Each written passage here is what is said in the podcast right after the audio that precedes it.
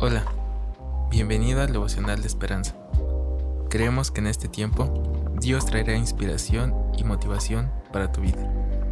Así que prepárate para un tiempo de intimidad con Dios. 6 de diciembre.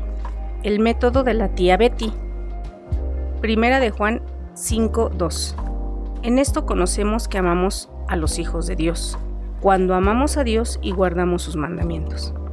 El autor nos dice, cuando yo era joven, cada vez que mi bonachona tía Betty nos visitaba, parecía Navidad. Nos traía juguetes y me daba dinero cuando se iba. Si me quedaba en su casa, llenaba el freezer de helado y nunca cocinaba verduras. Tenía pocas reglas y me dejaba acostarme tarde.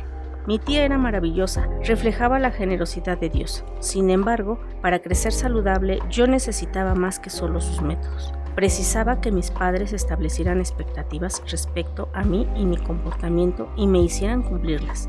Dios pide más de mí que la tía Betty. Mientras nos inunda de un amor incesante que nunca flaquea aunque nos resistamos o nos alejemos, espera cosas de nuestra parte. Cuando instruyó a Israel sobre cómo vivir, dio los diez mandamientos, no diez sugerencias. Éxodo 20, 17.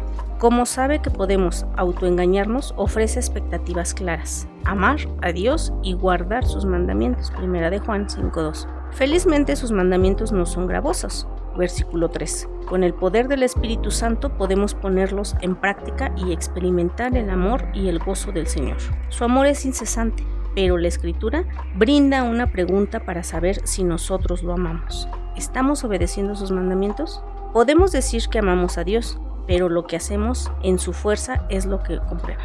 Padre, ayúdanos a amarte con mis actos. Ayúdanos, Señor, también a cumplir tus mandamientos de la mejor manera. Y no solo en la iglesia, sino en el lugar en donde estemos. Que podamos demostrar que tú eres un Dios vivo y que reflejemos ese amor en cualquier lugar y con cualquier persona que necesite saber de ti, amarte, conocerte y que podamos, Señor, dar cuentas de estos mandamientos el día que tú nos llames. Amén.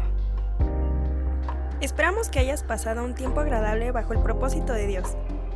Te invitamos a que puedas compartir este podcast con tus familiares y amigos para que sea de bendición a su vida. Puedes seguirnos en Facebook, Instagram y YouTube como Esperanza. Hasta mañana.